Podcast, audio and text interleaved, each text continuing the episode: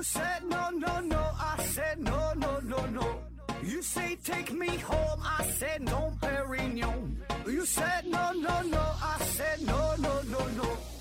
No, no, no, no.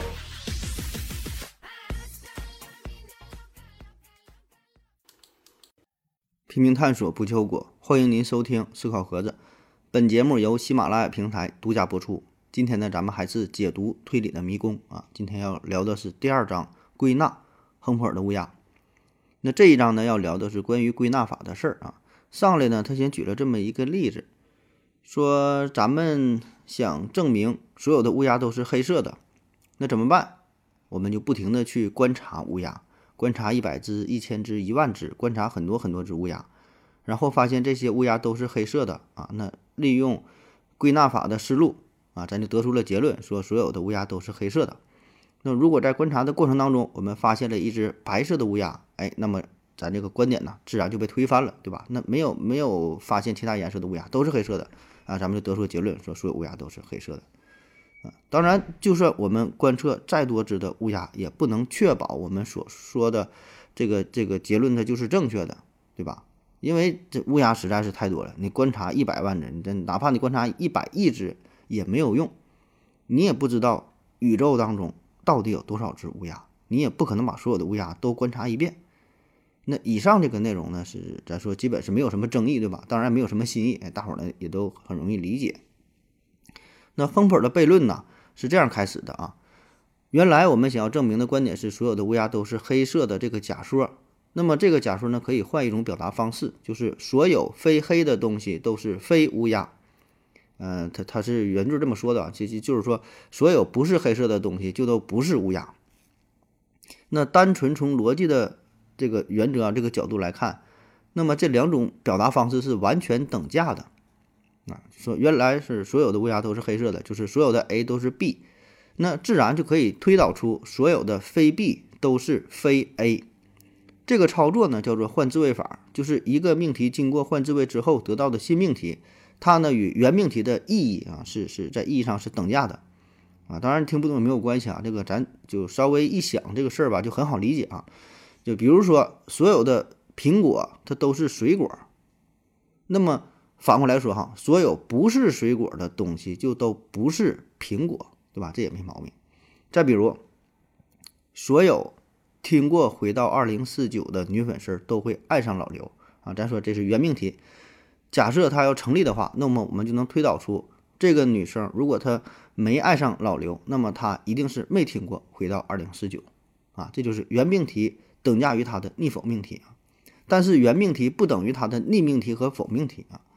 也就是没听过《回到二零四九》的女生就不会爱上老刘，那这个说法是不对的，对吧？或者是说爱上老刘的女生一定是听了《回到二零四九》，那这个说法呢也不对。啊，你可以再试试其他几个例子啊，就能呃理解它这个道理了啊。就是原命题和逆否命命题是是是等价的啊。那通过这样一个转换啊，有什么好处呢？就是新生成的这个命题呀。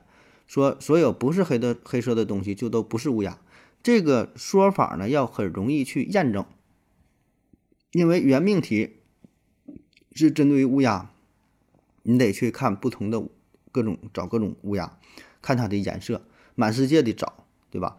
森林当中、这个沙漠当中，甚至说海洋当中，你找这乌鸦，看它什么颜色啊？毕竟你不能排除说沙漠当中就没有乌鸦这个事儿，对吧？你挨排。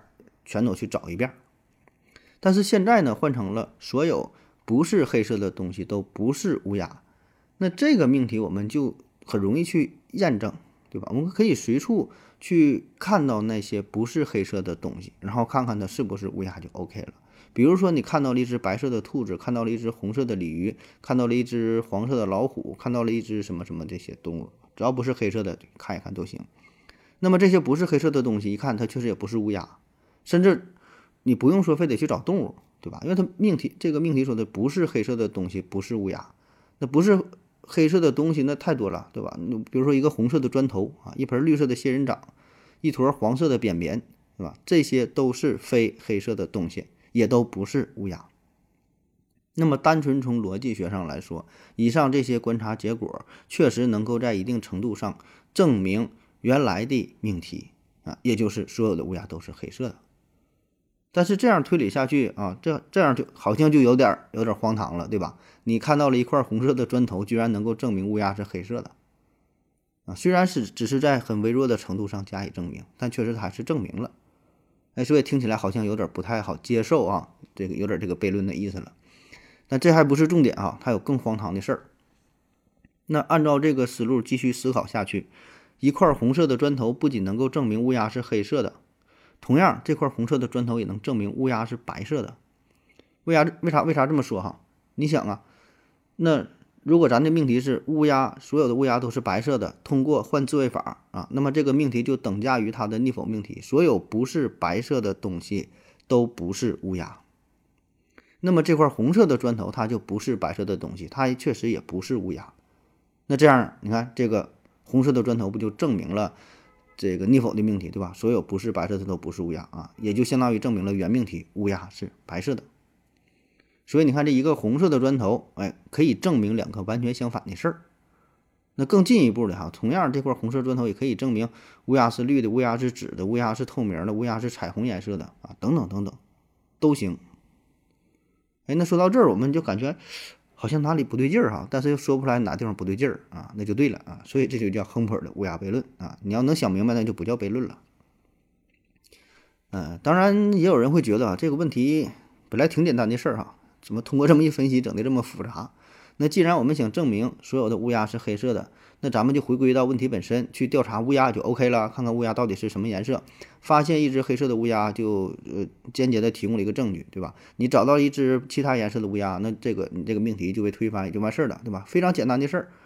这帮搞哲学的人哈，这是吃饱饭撑的。你想要研究乌鸦的颜色，你不研究乌鸦，你去研究砖头的颜色，研究个苹果的颜色，你这不疯了吗？啊，所以对于乌鸦以外的东西，不管它是什么颜色，跟这个命题它一毛钱关系也没有，咱就不用去考虑它就完事儿了呗，对吧？这个问题整这么复杂干啥呢？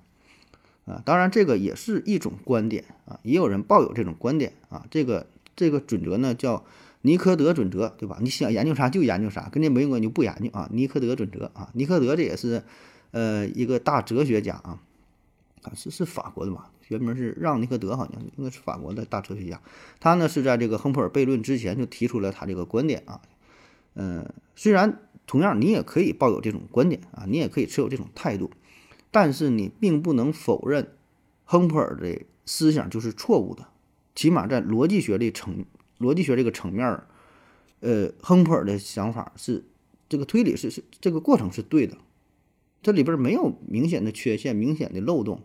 是吧？所以他这个问题是，呃，有意义的，是值得去讨论的啊。这个中间是一定是哪个环节出现了错误，所以产生这个悖论。但是具体哪错了，所以这个是值得我们这个思考的一个问题啊。那接下来呢，作者举了这么一个例子哈，同样这个例子也是违背我们的直觉啊，说提供证实一个假说的证据越多的情况下，那么他。为真的概率就越大嘛？啊，说未必，什么意思呢？你掌握这个证据越多，好像越证明它这越越成立这个事儿哈。但实际上呢，并不并不一定啊，并不一定啊。你直接看这个例子，也稍微有点绕的啊。说这个宇宙啊，是咱这宇宙构成的，是由两类物质构成，一个呢是我们正常接触到的，就咱们这种叫正物质啊，或者一般就叫做物质，或者叫正物质。另一种呢是反物质。两种哈，物质和反物质两种，但是呢，这两种物质看起来是一模一样的，所有的什么什么什么遵守的规则什么也都一样，对吧？那我们用望远镜想看遥远的星星，看看它是物质组成的还是反物质组成的，你也没法判断，因为就算我们能够观测到、能够接收到它发出来的光也没有用，因为光子的反粒子还是光子本身，或者说光子它不分正物质和反物质。它它它根本它就不是物质啊，所以你唯一能够判断的办法就是你得跟这个东西去接触一下。那物质和物质接触没有事儿，反物质和反物质接触没有事儿，但物质和反物质接触的话，哎，这俩呢就爆炸了，湮灭了啊，谈笑间樯橹灰飞烟灭了啊，就这么回事儿啊，物质反物质。那好了，这是一个大的前提。然后说呢，地球上啊有一个天文学家。有一天呢，他看到宇宙当中有两个光点啊正在互相接近，但是看不太清楚这东西到底是啥，感觉好像是两艘飞船，但是呢也有可能是自然现象，比如说两个什么什么小行星啊，两个什么东西之类的。那然后说这两个光点儿，假设这两个光点儿，说这两个光点是飞船，这个概率呢是百分之三十啊，是自然现象的这个概率呢是百分之七十。然后呢，我们还知道一个前提，就是宇宙当中有三分之二的物质呢是正物质，有三分之一的物质呢是反物质啊，有这么个比例啊。那根据以上这些数据。我们就能够计算出这两个光点儿在接近时发生爆炸的概率是多少。那怎么算？其实不难计算啊。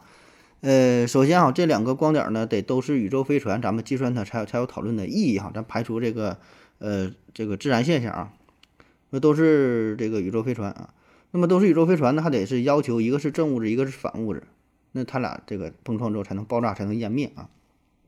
所以呢，这样计算出来，咱说，呃，两两两个这个光点，假如说 A 啊，说 A 是正物质的飞船的概率呢，就是百分之三十乘以三分之二，对吧？百分之三十是它是呃飞船的概率，三分之二呢是它是正物质的概率，对吧？得到的是百分之二十。同时呢，这种情况下还得要求 B 是反物质的飞船，那 B 是反物质飞船的概率就是百分之三十乘以三分之一，等于百分之十。对吧？那这俩一相乘，就是它俩发生爆炸的概率，百分之十乘以百分之二十就是百分之二。同样呢，A 和 B 可以互换，对吧？就是 A 是反物质飞船，B 是正物质飞船。同样啊，这这么一算还是百分之二。那这两个数加一起，百分之二加百分之二就百分之四啊。那么这两个光点是正物质和反物质的飞船相遇之后发生爆炸的这种可能性就是百分之四，对吧？这就是我们在没有任何其他信息的情况下计算出来的一个结果。那说，在这个时候呢，有一个宇航员从太空当中返回地球，他在太空当中正好接触到了 A 啊，他知道 A 是一个正常物质构成的飞船啊，要不然他也不可能回到地球了吧？要反物质跟他不就也干爆炸了啊？他说：“我知道 A 呀，A 是一个正常物质的宇宙飞船。”那这样的话呢，我们就相当于掌握了更多的信息，对吧？这个宇航员带回了一个信息，告诉我们 A 是一个正常物质宇宙飞船。此时啊，我们就单纯考虑 B 的情况就 OK 了。那 A 是正常物质宇宙飞船，如果碰撞时候发生爆炸，那么也就咱就要求说是 B 得是反物质构成的飞船才行。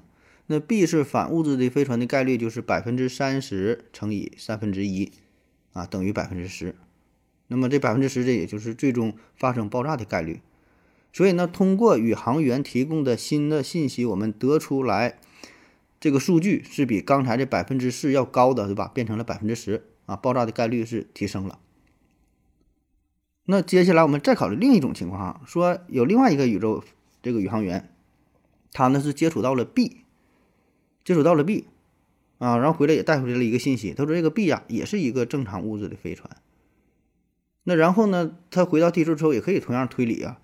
嗯，说最后爆炸的概率对吧？那也是从百分之四上升到了百分之十，这就也还没毛病对吧？很正常的推理。可问题就是，假如说这两个宇航员他俩互相认识的话，把他俩知道的信息整合在一起的话，就会知道啊，这两艘飞船在相遇之后不会发生爆炸，因为他俩都是正物质所构成的，相遇之后不会爆炸。那么这也就意味着啊，最开始在信息掌握不全的情况下，我们可以，嗯，推理计算出啊，A 和 B 相遇之后发生爆炸的概率是百分之四。掌握了一部分的信息之后，推理得到的爆炸的可能性上升到百分之十。但是掌握了所有的数据之后，得出来爆炸之后的概率是百分之零。所以你看，掌握更多的信息，并不意味着我们能够距离事情的真相越近。对吧？由百分之四变成百分之十，最后又变成百分之零，啊，所以这个就举出了这么一个一个反例哈。而在这个《推理的迷宫》这本书当中呢，原文啊，他用了一个呃拉斯维加斯赌场的这个例子，把这个场景带入到赌场当中，就更容易我们理解了。说最开始的情况，赌场呢根据普遍的计算，给出的基本的这个呃这个赌注啊，开出的赌注，它是根据百分之四开出的赌注。然后让大伙儿这个赌钱嘛，对吧？你百分之四是这个爆炸概率，大伙压钱啊。然后有一个人恰好是就说是知道这个呃内部消息啊，比如说这这宇航员回来了，接触过 A 或者是单纯接触过 B，掌握了一部分的内部信息。啊，他觉得碰撞的概率会更大啊，上升百分之十，使劲压钱，使劲压钱，觉得呢，他获胜的概率更大了，对吧？那我知道内部信息，可实际情况呢，没这么简单，对吧？最后知知道真相的他眼泪掉下来，赔得一塌糊涂，因为碰撞的概率是零，啊，所以反而起到了一个误导的作用。嗯，好了，哈，咱先休息一会儿。我要跟正南去尿尿，你要不要一起去啊？我也要去。呃，风姐。我要跟正南、阿呆一起去尿尿，你要不要一起去啊？嗯，喝了口水回来，咱们继续聊啊。嗯，接下来这个小话题呢，叫做反例啊，反面的例子。那面对一个假说，我们想要去证实它或者是反驳它，呃，感觉这是一个对等的过程啊，就像一杯水，对吧？你可以说的是，呃，喝了一半之后，可以说有半杯水啊，或者你可以说它半杯是空的，对吧？一正一反，好像是一个平等的过程。那其实呢并不一样，因为反驳一个假说要比证明一个假说容易得多啊。就像数学上有很多很多这种猜想啊，这种这种这类问题，对吧？就是你想证明这个猜想非常艰难，但是你想否定它的话，你只要找出一个反例也就 OK 了啊。你去验证一万个数、一百万个数、一百亿个数，验证这个猜想都成立也没有用，你不能从根本上去证明它，只是隐约觉得它应该是对的啊。但是想反驳他，如果你能找到一个反例的话，那一个就够了，啊，日常生活当中也是如此。你想取悦于你的女朋友，你要付出很多的努力，方方面面都得做到，那做十件事、一百件事、一万件事，但是还不一定能成功。但是如果你想得罪得罪他的话，那很简单啊，有的时候你做一件事就足够了，是吧？嗯，那说有些时候这个反例啊，呃，也不是就是完全就推翻了原来假说，哎，反而呢有可能会更加印证这个假说的正确性啊。嗯，然后我们看一段这个科学上的佳话哈，这个是他举了这么一个例子，说根据牛顿万有引力定律，我们可以计算出行星的运动轨道。那么在十九世纪的时候啊，人们就发现了一个问题，就根据牛顿的理论去验证天王星的运动轨道，结果呢发现这个轨计算的结果，计算出的结果跟实际观测的结果呢不一样，存在着细微的偏差。就是天王星好像不按照牛顿定律这个套路出牌，哎，不不那么听话啊。而在此之前呢，对其他的行星进行检验的时候，发现都基本是符合牛顿定律的。哎，那这是怎么回事呢？呃，是牛顿这个理论错了吗？还是有其他什么原因啊？然后就有天文学家想到了，哎呀，那是不是在这个天王星轨道外边还有一颗其他什么行星啊？对吧？有其他行星的干扰？那么这种情况下就会导致天王星的轨道发生了偏离，跟计算的结果不一样。那果然哈，后来在一八四六年，人们就发现了海王星，啊，所以这个海王星它是通过计算发现的啊。这海王星被称为笔尖下的行星，就是说这个海王星比较特殊，不像其他那些行星，是我们先看到啊，然后注意到，然后来计算它。这纯是因为天王星轨道的偏离，然后通过计算，哎，找到了海王星。啊，所以你看，这个也是成为了科学史上一段佳话。那本来天王星的轨道对于牛顿的定律来说，它是一个反例，对吧？没听他的这个这个定律啊，没按他这个呃牛顿的体系力学体系这么去运行。哎，但是啊，真正通过他这个这个这个人假说研究之后，不但没有能否定它啊，反而是更加印证它啊，这就是牛顿理理论的牛逼之处啊。那大致呢，也是在同一段时间，人们也观测到了水星的轨道啊，也是不规则。水星轨道也是不规则，就是用牛顿这理论去计算呢，跟它实际的运行轨道不一样，也是有这个细微的差别。那这回科学家就比较，天文学家比较有经验了，你说嘛，保证是水星的内部也有一个行星，也是干扰了这个水星的运行，对吧？那这颗行星呢，可能咱还没发现，因为啥呢？它离太阳太近了，晃的晃瞎了我们的眼睛哈，看不太清。嗯，而且呢，再加上它可能比较小啊，不太容易观察。那在一八五九年，有一个法国的业余天文学家叫做莱斯卡波特，他呢就做了一个报告，说这个水星轨道内呀，一定是有一颗行星。他还说自己观察到了啊，看了一个小黑点儿啥的。那当时呢，包括勒维叶啊，就是海王星的共同发现者之一，也相信水星轨道内还有一颗行星的存在。因为这个事儿说起来非常顺理成章，而且之前有了这个经验，所以很多人也都抱有这种思想，甚至呢给这颗行星还取了一个名儿，叫做沃尔坎啊，这个是罗马神话当中的火神啊，工匠之神。那这个行星命名不都是这样吗？这个神话人物啊，就就是找这个沃尔坎，找啊找，怎么找也没找着。后来的仪器都挺先进了，看的也更清楚了，就是找不着，啊，怎么找也没有。可是呢，这个水星的轨道呢，就是偏离啊，依然是偏离按照牛顿理论计算的轨道，而且这种偏离呢，还不是随机现象，非常有规律，非常有规律的偏离啊。比如说你计算这个数应该是三，哎，它就它就得三点一，它总是得三点一啊，它也不得三点二，也不得二点九，就是就是偏这么一点儿，就好像有一股神秘的力量在操纵着水星。那又过了很多年，很多年之后，这种偏离最终被认定是。反驳牛顿力学体系的理论依据，那取而代之的是爱因斯坦的广义相对论。那么，这个水星轨道偏离之谜也成为了爱因斯坦广义相对论的最早的证据之一。你看哈，同样是反例，海王星和沃尔坎星却展示了完全不同的特征。海王星的发现不但没推翻原假说，反而呢是让原假说是成为了原假说更有力的证据。而这个水星轨道的偏离呢，却是推翻了原有的理论，啊，当然说推翻可能也不太合适啊，只是，呃，原来的理论呢，可能不是那么完备啊，适用的范围呢比较狭窄，所以呢，你看牛顿理论，它在计算其他行星轨道的时候，呃，咱说基本还是适用的，还是够用的。那问题就是水星离太阳太近了，所以呢，它离太阳太近的话，就会由于太阳的引力效应。就会就对这个水星的影响就就更加的明显。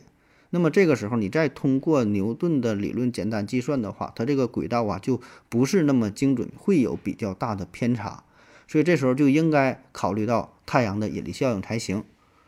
那么这时候就得应用爱因斯坦的这个理论框架，是吧？用他的爱因斯坦的这个这个他的这个思想，他的这个理论去计算，那才准。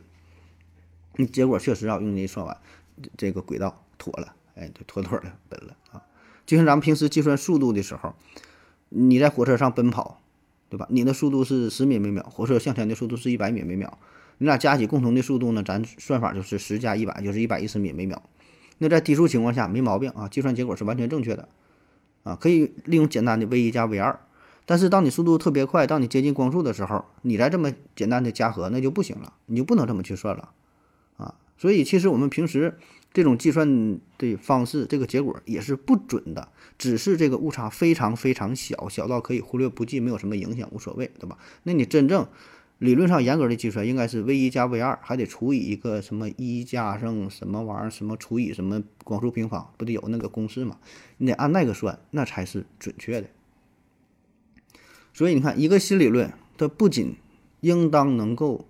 解释它将要取代的旧理论所做出的所有预言，就是原来这个理论能干的事儿，新的理论全都能干，而且在此基础之上，它得比原理论要更优秀，对吧？不管是哪方面的优秀，是更加简洁呀，覆盖面更广啊，还是说，呃，能提供这个什么叫新的独特的预言啊，对吧？就像是日心说代替了日心说代替了地心说。非常简洁，对吧？原来什么什么均轮、本轮很麻烦，然后呢，你你解释的东西跟跟原来一样，那你就有可能你这个就是就是对的啊。当然不确保百分之百对，但是起码比以前的理论有一定的优越感，有一定的优势。那用卡尔波普的话来说，就是新的理论，新的理论必须包括更多的经验内容，与旧理论相比啊，新理论必须在更多的经验领域做出。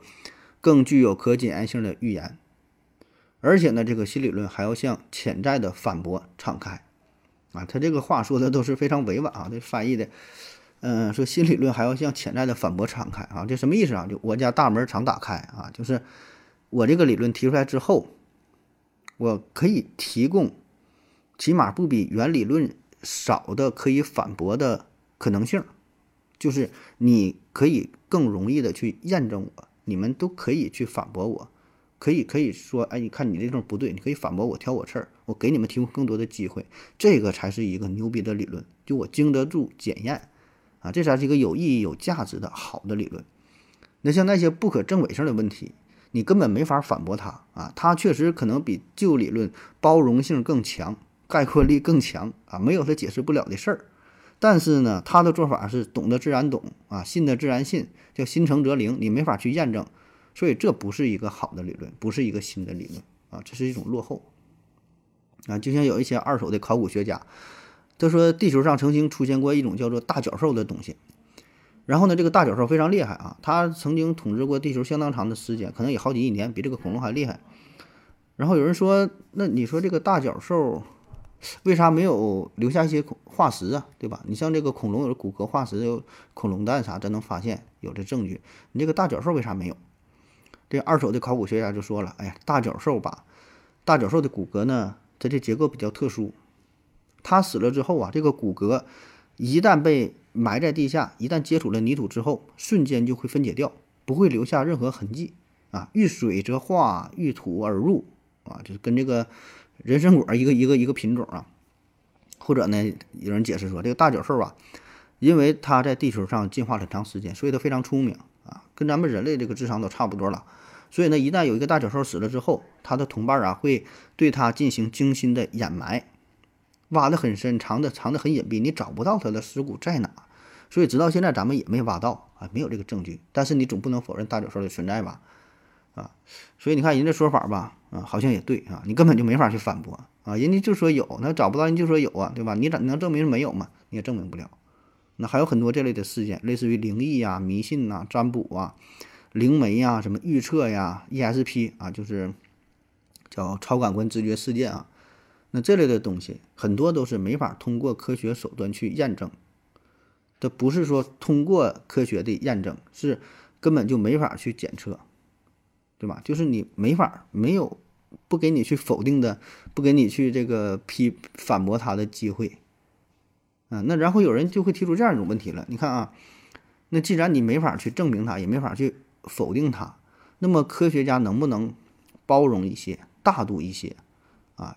用这个法律学的角度，从法律角度来说，你能不能本着叫疑罪从无的原则？既然你不能证明。他有罪，咱就认为他无罪，对吧？既然你不能证明他不存在，咱就认为他存在呗，咱就先姑且接受这种假说，不也挺好吗？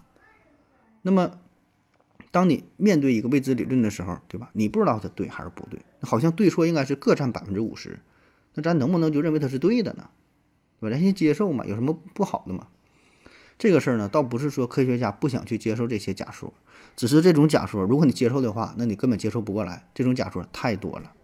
就像刚才说的，假设存在大角兽这个东西啊，我们完全可以接受，对吧？这种可能性确实存在，而且很可能存在，存在，对吧？那你一旦接受了大角兽的理论，我们也就没法去反驳，没法去拒绝大手兽的理论、大眼兽的理论、大鼻兽的理论、大耳兽的理论、大大嘴兽的理论、大胸兽、大屁股兽，各种各样的怪兽，整个《山海经》都不够用了，对吧？你可以随意幻想出各种各样稀奇古怪的事件。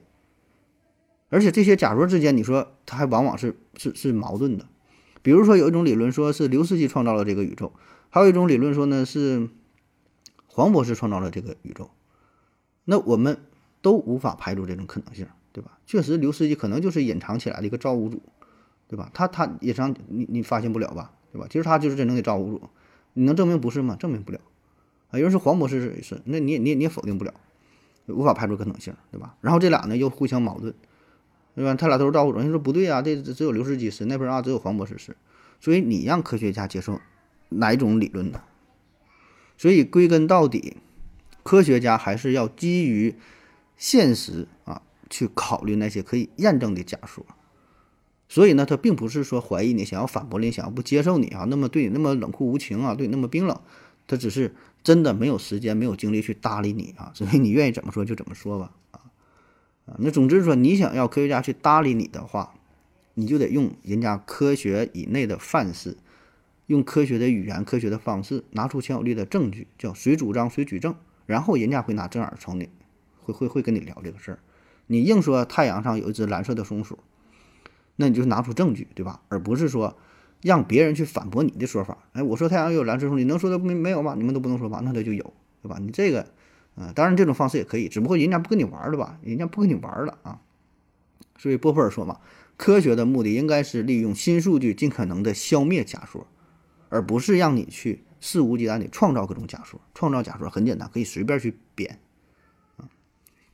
那讨论了这么多哈，我们再回到最开始的亨普尔的 VR 悖论这个问题上，我们设想一下，假设整个宇宙它全部要考察的对象只有七个封闭的箱子啊。因为之前说宇宙的现这个里边的这个要考虑的事物对象是无穷无数的，对吧？你你考那个验证不过来啊。咱现在讲简化一下，整个宇宙只有七个密封的箱子，然后呢，你不知道这个箱子里装的是啥。那实际情况呢，这七个箱子里边有五个箱子啊，都装的是黑色的乌鸦；有一只箱子装的是一只白色的乌鸦；有一只箱子装的是一个红色的苹果啊。那么在这种情况下，你打开了一只箱子，发现这箱子里边放的是一个红色的苹果。那么这个时候，你就有足够的理由认为，这一发现可以在一定程度上证实所有的乌鸦都是黑色的这个理论。为啥这么说呢？因为咱说哈，整个宇宙只有七个箱子，你现在验证了其中的一个箱子，这个箱子是符合你的假设的。虽然它不是黑色的乌鸦，但它起码没有否定的一个假说，所以这就相当于证明了一个假说啊。哎，那说到这儿，似乎我们发现了中间的一个问题，就是我们之前讨论的情况和现在说的情况不太一样啊。之前说的就是宇宙是无穷无尽的，现在这个宇宙啊，考察的对象是有限个，对吧？因为以前考察的太多了，甚至不不知道要考察多少个。那么在这个无穷无尽的情况下，如果找到了一只红苹果，那是否同样还会提升所有乌鸦都是黑色的可能性吗？跟这个有穷多个，跟这个七个箱子情况下还一样吗？那亨普尔呢，在二十世纪四十年代啊，他呢就思考这个问题的时候，他就想到了这一点啊，因为宇宙当中的这个东西吧，它无穷无尽，对吧？太多了，所以当我们发现一个红色苹果的时候，仅仅是在一个无穷小的程度上提供了证实。毕竟非黑色的东西太多太多，但是呢。即使这样，这个矛盾仍然存在，就是为什么一个红色的苹果既可以证实所有的乌鸦都是黑色的，同样也可以证实所有的乌鸦都是白色的？那用数学这种语言数学的方式表达的话，就是一个红色的苹果为所有乌鸦都是黑色的这个理论提供了一个证实，虽然这个证实的强度非常非常小啊，是无穷大分之一，对吧？那么它为所有的乌鸦都是。白色的也同样的提供了这一种证实啊，证实的强度还是呃无穷分之一，对吧？一比上无穷大。所以呢，这样说来哈，它提供的这个证据就是无限接近于零，对吧？一比上无穷大。所以这个红色的苹果，不管是证明了乌鸦是黑的，还是乌鸦是白的，都只是在无穷小的程度上证明了而已。可是这样的话吧，这个问题好像还是没有从根本上解决。就是虽然只是在无穷小的程度上加以证明。那他还是证明了，对吧？他这毕竟是从一个很小很小的程度去证明了，那这两个这两个结论它还是矛盾的，对吧？微小的真理它还是真理，微小的谎言它也是谎言，微小的矛盾它毕竟也是矛盾啊。所以这个矛盾它终究还是存在的，即使是无穷小程度的一个矛盾，它也是存在的。然后书中呢，它有这么一个注解哈，有这么一个小的注解。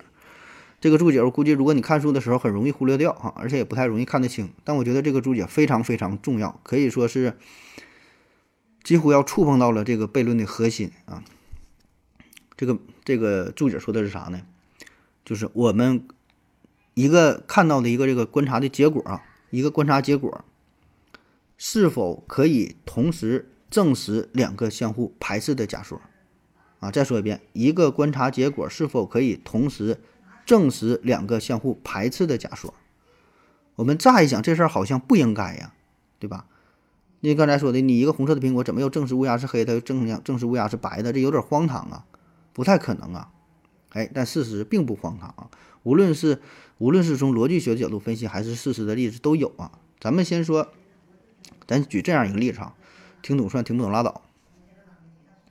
说 A 命题呀是硬币的正面向上。B 命题呢是这个骰子打出六点，这是两个独立事件吧，没有什么关系啊。然后说 P 这个假说是 A 且 B 啊，也就是要求硬币正面向上，然后同时还得骰子打出六点啊，这个是 P 假说 A 且 B 啊。Q 命题呢是 A 且非 B 啊，就是要求硬币正面朝上，而且呢骰子打出的不是六点啊，这个是 Q 命题。那这里很显然，P 和 Q 是两个相互矛盾的命题，对吧？P 成立，Q 就不能成立；Q 成立，P 就不能成立。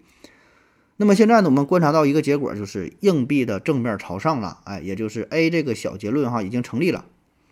那 A 这个结论，你看恰好是 P 命题成立的一部分，也是 Q 命题成立的一部分，对吧？因为 P 嘛是 A 且 B，Q 呢是 A 且非 B 啊，这里边的都要求这个 A 是成立的。那我们现在看到的结果就是 A 成立了，所以 A 这个结果在一定程度上就证实了 P 命题，也证实了 Q 命题啊。但 P 和 Q 这两个命题是矛盾的。所以你看，一个例子能够证明两个相反的命题，这个事儿并不荒唐，逻辑上是可行的。所以，那既然如此的话，一个苹果既可以在一定程度上证明说乌鸦都是黑色的，也可以在一定程度上证明说乌鸦都是白色的，这个事儿也没有那么荒唐，对吧？当然，这里说的只是在一定程度上证明，并不是实实在在、完完全全证明两个相反的命题，这完全是两个概念。我们举的这个例子也是如此，它只是在一定程度上，就是证明了 P 和 Q 的成立，并没有直接说真正证明 P 和 Q 都成立，对吧？就是两完全相反，那不是啊，那是两回事儿。好了，咱休息一会儿。我要跟正南去尿尿，你要不要一起去啊？我也要去。呃，风心，我要跟正南、阿呆一起去尿尿，你要不要一起去啊？尿过尿回来，咱们继续聊啊。下一个小话题叫做九十九英尺高的人啊。嗯，咱直接上例子哈。我对这个内容稍做了一些调整啊。说我们都会接受这样一个信念，就是所有人的这个身高呢都不会超过三米，对吧？我们因为我们每天看到的人也就一米多高，偶尔呢会看到两米多的啊。回顾历史也是如此，对吧？基本上下也就是大致这个水平啊。所以我们很有理由坚信这个理念哈，所有人的身高不会超过三米。然后有一天呢，你去马戏团看马戏，哎，里边有个表演啊，马戏团当中有个巨人，这个巨人身高达到了两米九九。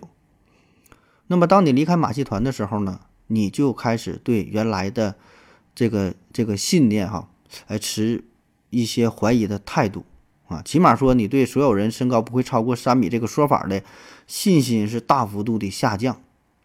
但是这个事儿它很奇怪呀。你原来的想法是所有人的身高不会超过三米，而今天你看到的这个人是两米九九，确实也没超过三米，这应该是为你这个假说提供了一个正面的例子，应该是坚定了你的信心才对。可为什么这么一个正面的例子反倒是动摇了你的信心呢？那产生这个悖论的原因就是我们所表达的内容和我们的想法并不是严格相符啊，或者说这是一个字面上的问题，我们字面上的意思。说这个人没超过三米，和我们想要表达的真实的想法吧，并不一样，并不准确。我们真实的想法是说，一个人的身高不可能高的那么离谱，不可能达到异乎寻常的程度，对吧？你要说两米多高，可能两米三、两米四，篮球运动员大高个也就这样了，不可能说高到那么那么高，对吧？所以这里说的三米，它只是一个虚指的数字，也可以换成四米，甚至换成十米，啊，没没有什么差别。所以呢，这个时候你真要是说看到了一个两米九九的人。这就已经是成为了一个反例，就已经觉得这个高的有点超乎我们的想象了，对吧？当你看到一个两米九九的人的时候，你自然就会想到，那就很可能有人长到三米，因为这两个数实在是太接近了，啊，你就不得不重新思考一下，从生物学的角度、遗传学的角度、人体构造等等方面重新来思考一下啊，这个人可能啊会很高啊。当然这么一说吧，你看这个问题好像并不是非常严格的哲学范畴的内容哈，也并不是一个严格的悖论啊，好像就是有点语义上的模糊，表达不清而已。那咱们换一个角度去想啊，还是跟这个事儿有关。嗯，假设我们想调查一个地区的这个人群的身高情况，看看有没有长得特别高，有没有三米以上的，比如说纽约吧，就你想看看纽约这个城市有没有人的身高超过三米，那你一个一个去量吧，这事儿很麻烦啊。于是呢，你就想了这么一个办法，在纽约的第五大道啊，这是它最繁华的一条街了，对吧？搁这上面架设一个自动探测器，因为每天会有很多人从第五大道经过啊。这个探测器呢，就是一个传感器，很简单啊，架在三米高的地方。然后呢，它对它会对经过的人进行扫描。那一旦这个人超过了三米，这个探测器就会自动报警那如果没有人超过三米，它就会计数，走过一个记一个，走过两个记两个，它不记录具体的身高，除非它超过三米，它会报警，这么一个装置。那这样的话，你就不用一个一个去量了，对吧？你可以随时看一下这个探测器上面这个记录仪，比如说你看了一眼，上面显示的是，嗯，八万七千六百五十四分之零，那那就代表已经监监测了八万七千六百五十四个人啊，上面的分子是零啊，就代表零，没有人嗯这个超过三米啊，对吧？然后你就给我直接看这个数就 OK 了。随着这个时间越来越长，监测的人越来越多，哎，对吧？那你。没发现有超过三米的，下边分母变得很大，上面还还都是零，这也就坚信了全纽约没有三米的人。你这种这个对这个命题的这个信心是吧？可是呢，你仔细一想，这里边会可能会有这样一种情况啊，比如说有一个两米九九的纽约人，他呢经过了这个探测器，探测器没发现他，毕竟他没到三米，对吧？这个探测器。记录的数据从八千七百呃八万七千六百五十四分之一变成了八万七千六百五十五分之一，下边的分母增大了一个，但是分子还是没有改变。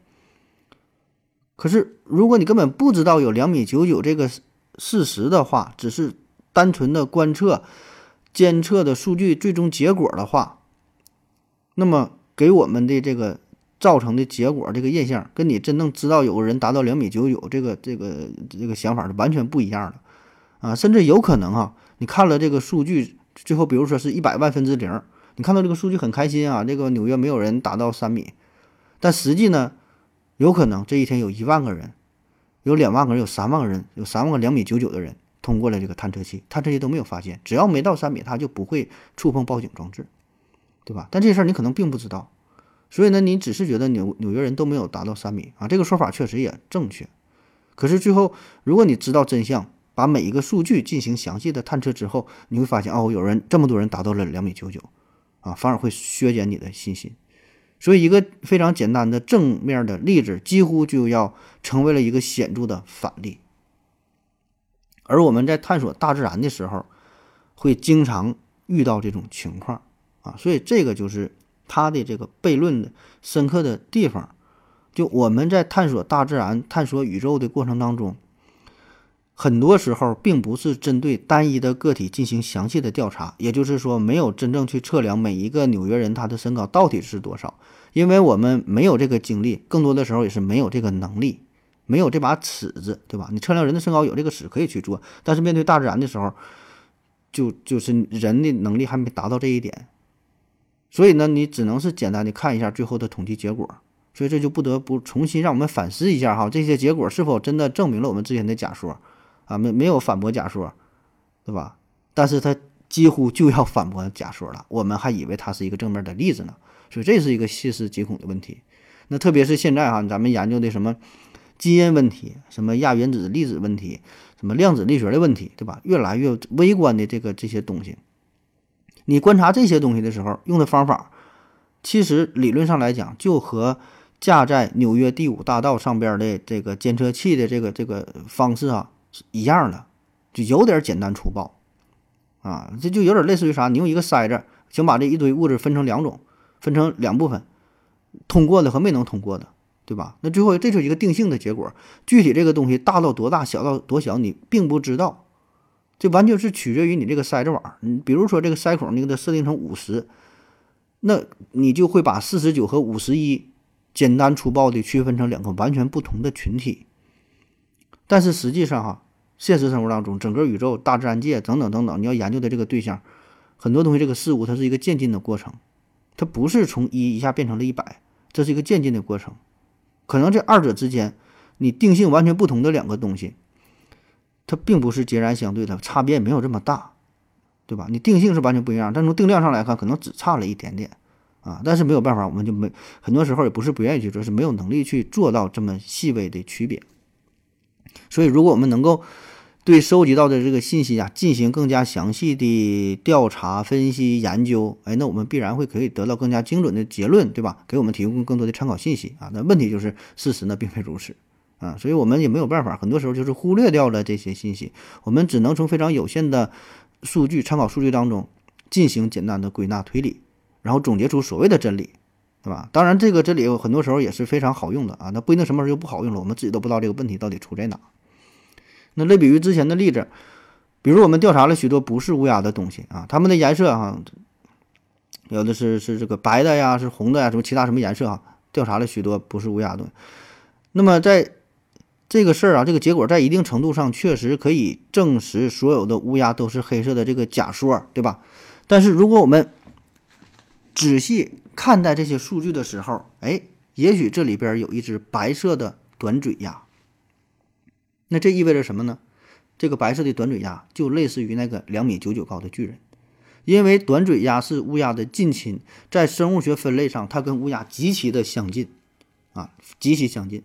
所以，既然有一只短嘴鸭是白色的，可能比如说得了白化病或者是什么原因吧，它变成了白色，那么我们自然就有理由想到，乌鸦也完全可能患上同样的白化病，也表现出白色。所以你仔细一想，哎，这个可能很马上我们就要找到一个反例了，对吧？就是这个事儿反而会削弱我们对于所有乌鸦都是黑色的这个信念。但是你没有仔细去研究这个东西，你看你也不知道是什么，反正这个不是一个反例啊，就过过掉，对吧？很快的就给它排除这个东西。那么以上呢，这就是关于呃归纳亨普尔的乌鸦这一章的大致的内容哈，里边儿。里边有一些内容给忽略掉了，有一些呢进行了一些修改啊，就为了更好的，他说更好的收听这个东西。呃，那有兴趣的朋友可以看一下原文哈，但原文保证没有我讲的这么好啊，就不是跟你吹哈，因为原文确实挺难看的啊，这不是他这个难看，我说的是不是不好看，是是是挺挺晦涩难懂啊，这挺难看的啊。呃，我们再重新梳理一下今天的内容啊，题目呢叫做归纳亨普尔的乌鸦啊，说这个归纳法嘛，对吧？归纳和演绎，这是人类。认知世界的最早的，也可以说是运用最广泛的两种思维方法——归纳和演绎啊。那这里说的归纳呢，是一种呃逻辑上的思辨方式，并不是说你们老板啊让你归纳总结一下今天开会的中心思想。呃，这归纳呢分为完全归纳和不完全归纳。不完全归纳法呢，就是就叫做简单的枚举啊，简单枚举拿出来看一看啊，但看的不全啊，就是通过观察和研究发现某类事物当中固有的某种属性，并且呢不断重复啊，而没遇到相反的。事例啊，从而判断，呃，所有的该类对象都有这一属性的推理方式啊。当然，这种不完全归纳的时候，并不确保一定正确啊，但确实挺管用，而且呢也省时省力啊，挺好用的。那完全归纳就是对研究的对象全都进行了观察一遍啊，那么这个时候这个就是准确的，对吧？你全都看了，你真有这个能力。假设说有一个精灵可以对宇宙当中所有的乌鸦都进行检测一遍，确实发现都是黑色的，那么。那人得出的结论，那就是正确的，因为全都检测了，对吧？但实际情况呢，很难做到完全归纳啊。所以我们在讨论地域性问题的时候，十有八九用的都是不完全归纳法啊，因为你接触的人很有限，你看到的信息也很有限啊。说四川人都爱吃辣，这明显。就是一个不严谨的事儿啊，可能很对，对吧？在大方向上也没错，对吧？不管是吃的辣椒的量啊，还是说这火锅店的呃那个数量，对吧？还还是说按人均怎么怎么计算出这些数，确实挺爱吃辣。但你不能说四川都爱吃辣，对吧？因为我不相信有人对所有四川人都进行了调查，哪怕你调查了一万个、一百万个、一千万个也没有用啊！毕竟咱大四川保守估计也是八千多万人口呢，你能每个都去调查吗？你做不到。啊，而且呢，我们很容易找出反例啊，就是你很容易找到一个不喜欢吃辣的四川人，那你这个论据就不成立了啊。当然，这么聊天就容易没有朋友，是吧？那最后再说说我的理解啊，呃，我们还是回到问题本身嘛，说这个，呃，横普的乌鸦，说这乌鸦的事儿哈。最开始我们想要证明的问题是所有的乌鸦都是黑色的啊，这个问题呢等价于它的逆否命题，所有的非黑色的东西都不是乌鸦，对吧？那到这儿这个问题哈毫无争议啊。就这完全符合逻辑上的推理嘛，对吧？呃，原命题和逆否命题的关系啊。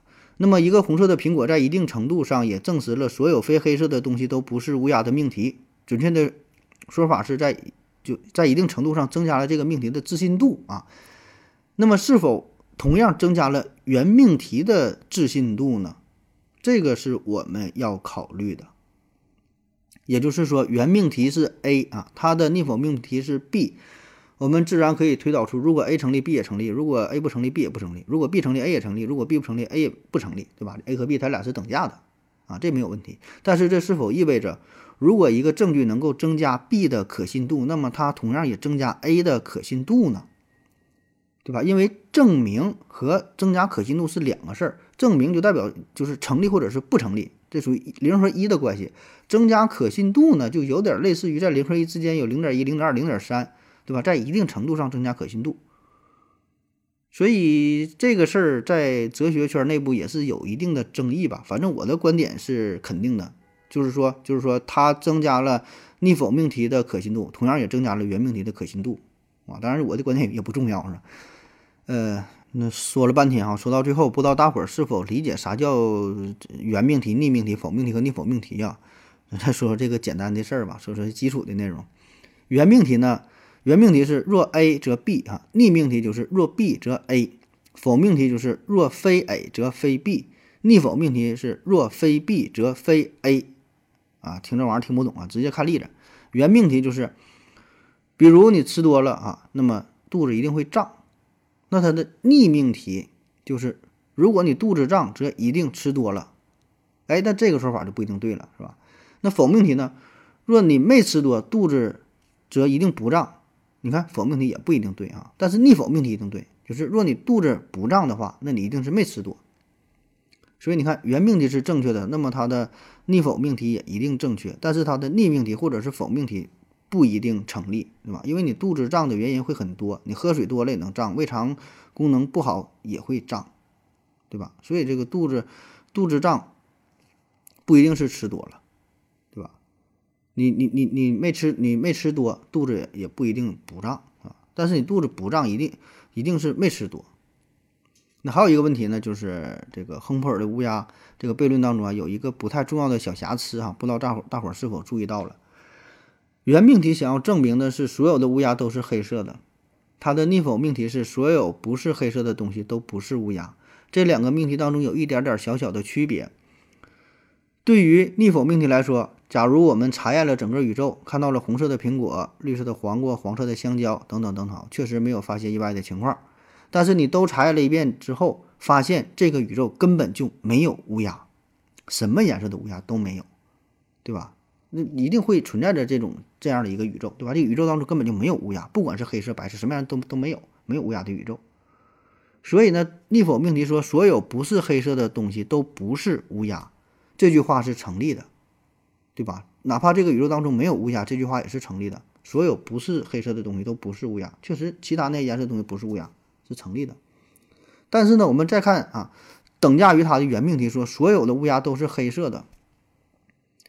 那么这句话的潜台词就是，这个世界上至少会存在着一只乌鸦才对，你才说这只所有的乌鸦是黑色的，这句话才有意义，对吧？你要连一只乌鸦都没有的话，我们讨论说所有的乌鸦都是黑色的这个问题，感觉有点怪，对吧？所以这两个问题好像不太一样，好像不太一样。换句话说，如果你说这个世界上所有那些不是绿色的东西一定不是独角兽。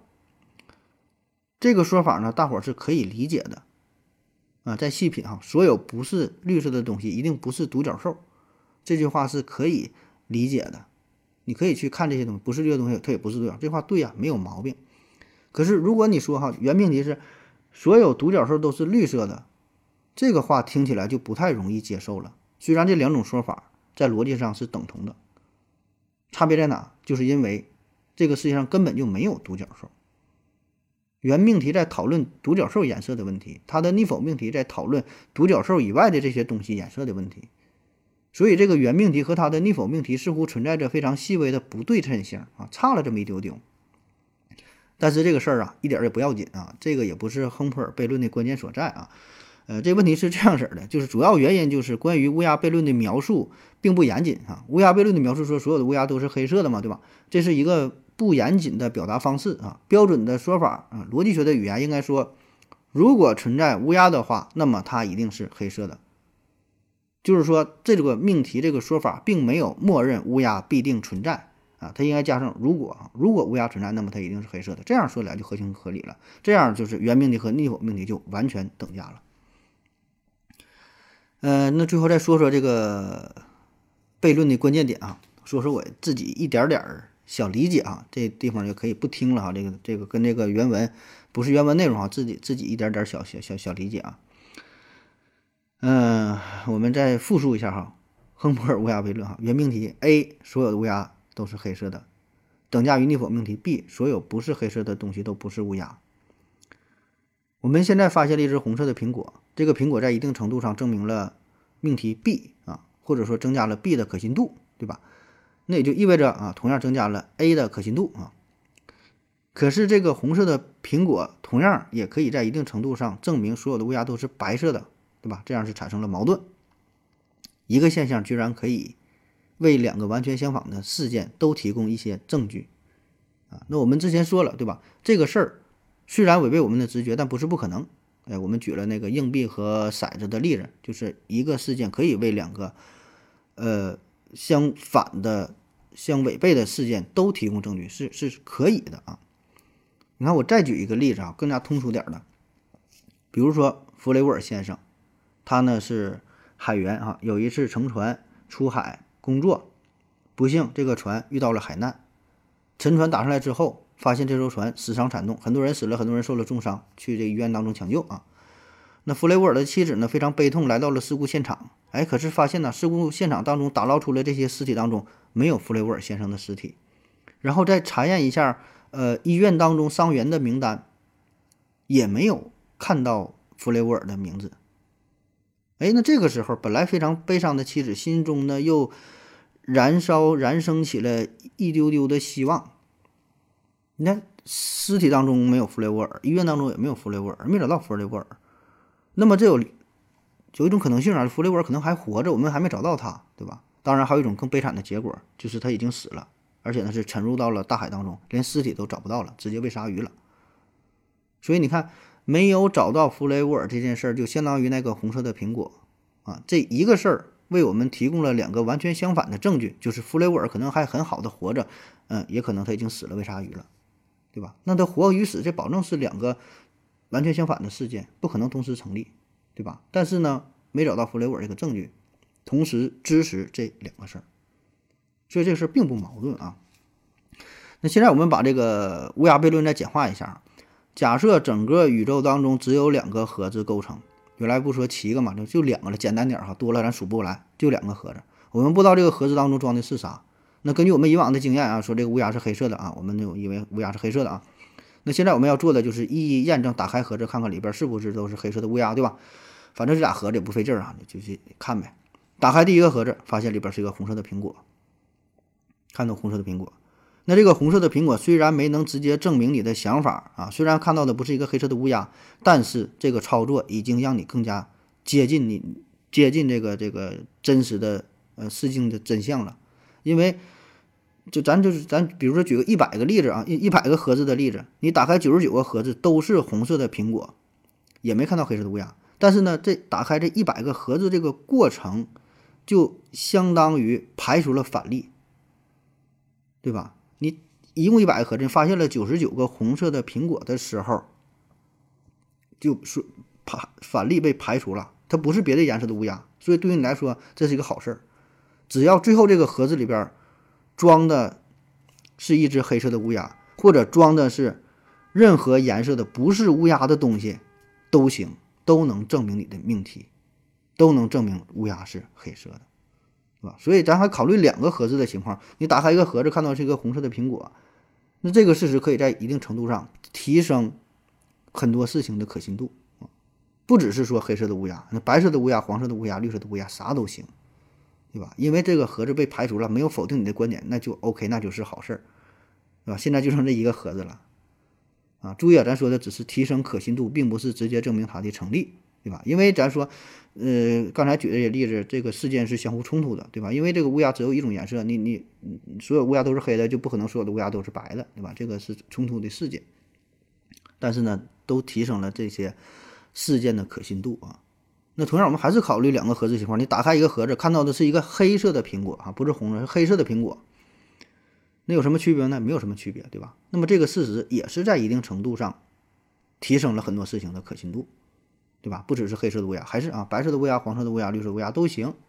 所以重点呢是，是这个盒子，对吧？是这个盒子里边这个东西已经被排除了。它装这个装了一个红色的苹果，装一个黑色苹果，它就不能装别的东西。所以这个与刚才说的那种情况，对吧？这这俩这俩差别是苹果的颜色，对吧？这个苹果也可以换成其他任何的颜色都不重要，也可以换成其他任何的东西也不重要，只要不是乌鸦就行。所以呢，这个盒子的功效呢，就相当于一个排除法嘛，它占据了一个盒子的位置。这个盒子里边装一个红苹果，装一个什么东西不重要。那假设这个宇宙当中这个盒子是有限的，盒子的数量是 x 个啊，你要检验的对象是 x 个，就相当于分母。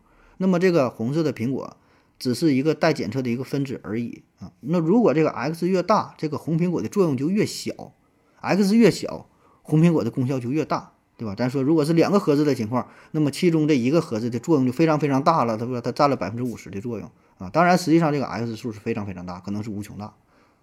那我们可以假设一个极端的一个一个情况哈，宇宙当中只有一个盒子，只有一个盒子里边装一个东西。然后老刘提出一个假说啊，说如果这个宇宙存在乌鸦的话，那么所有的乌鸦都是黑色的。老王说不对哈，老王说我的假说是，如果这个宇宙存在乌鸦的话，那么所有的乌鸦都是白色的。两个人打得不可开交，明显这两个理论是不相容的，对吧？老刘说宇宙当中如果有有乌鸦是白的啊，是是是黑的。老王说如果有的话是是白的，怎么办？打开盒子看嘛，打开盒子一看，里边装的是一个红色的苹果，所以这就相当于之前说的那个需要验证的 x 数变成了一，对吧？就一个盒子嘛啊，那结果一看，红色的苹果。这个结局证明两个人的说法都是对的。好了，感谢您的收听，谢谢大家，再见。霓虹灯五颜六色，远看差不多，像荒野的花朵，谁比谁寂寞？我要的快乐，你在哪一座？高楼像山坡，我像只麻雀。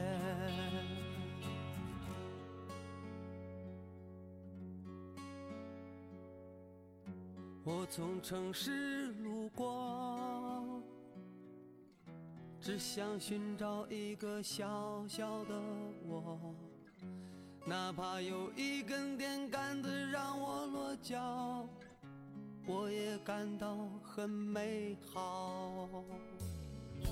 我不坚强的外壳，拼命抵抗袭来的夜幕。多少麦子才算收获？我是比一分钱还小的角色。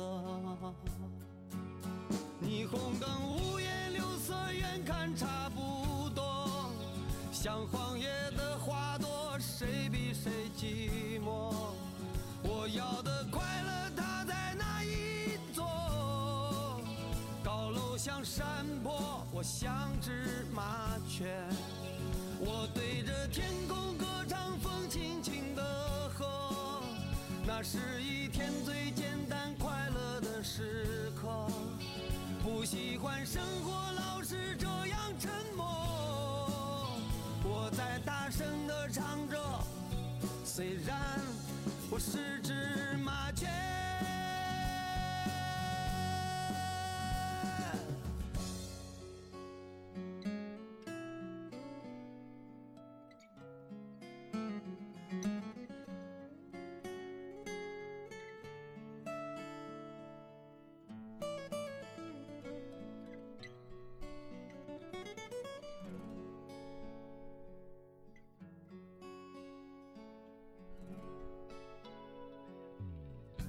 现实是一个不停旋转的陀螺，冲向一个一个危险的上坡。飞翔或坠落，越来越让我迷惑。我想冲破，却被人群封锁。我不坚强的外壳，拼命抵抗袭来的夜。多少麦子才算收获？我是比一分钱还小的角色。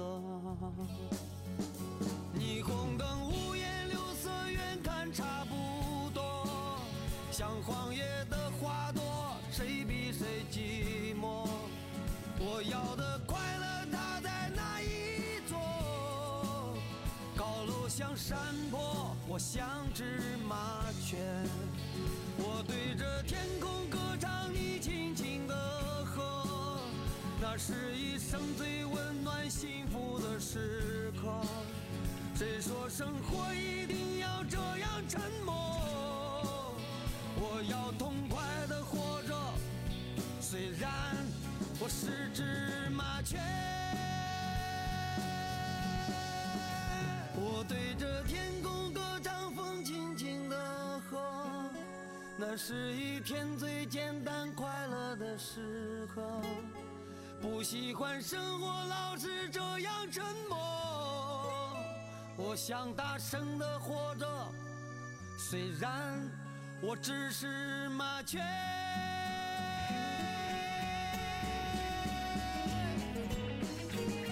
我对着天